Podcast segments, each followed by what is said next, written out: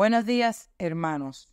Hoy, primero de diciembre, tenemos lectura Dios es nuestro amparo y fortaleza, basado en el Salmo 46, 1 y 2, donde dice el versículo, Dios es nuestro amparo y fortaleza, nuestro pronto auxilio en las tribulaciones. Por tanto, no temeremos aunque la tierra sea removida. Frank E.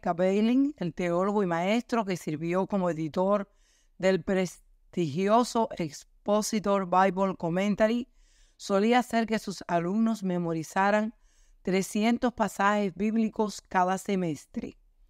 Él consideraba que la memorización de los textos bíblicos constituía una manera muy práctica de acatar la orden de Deuteronomio 6, 6. Estas palabras que yo te mando hoy estarán sobre tu corazón.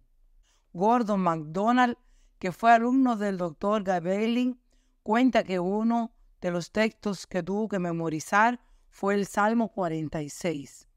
50 años después de haber memorizado el Salmo 46 en la clase de Gabelin, Gordon recibió una terrible noticia.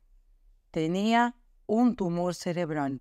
Mientras su médico le explicaba el complejo proceso que se utilizaría para extirpar la masa cancerígena de su cabeza, lo primero que Gordon recordó fueron las palabras que había memorizado medio siglo antes. Dios es nuestro amparo y fortaleza, nuestro pronto auxilio en las tribulaciones.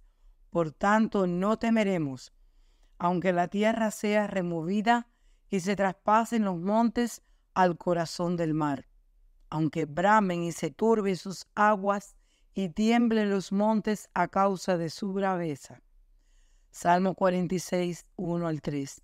Mientras vivamos de este lado de la eternidad, todos estamos expuestos a recibir noticias que nos congelarán el alma, la muerte de un ser querido, la quiebra de la empresa en la que trabajamos, una enfermedad que ya ha avanzado tanto que la ciencia se rinde ante ella. Nos tocará lidiar con circunstancias que no podremos controlar, que nos harán flaquear, que nos pondrán de frente al precipicio de la duda.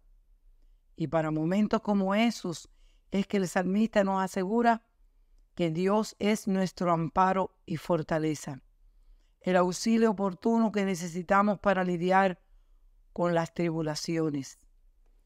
El salmista es muy claro, aunque el caos reine, Dios tiene la fortaleza para mantenernos de pie cuando todo se nos derrumba. Con independencia de cuál sea la amenaza que haya contra tu vida, Dios es el resguardo donde encontrarás esperanza.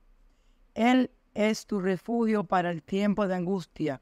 Salmo 9:9 es tu torre fuerte delante del enemigo. Salmo 61, 3. Es cierto que la aflicción continuamente te atacará, pero siempre has de saber que la ayuda divina nunca te faltará. Memorízalo en tu corazón. Que tengan un bendecido día y siempre recuerden que memorizar la palabra de Dios es una ayuda en el tiempo de aflicción y en cada momento de nuestra vida.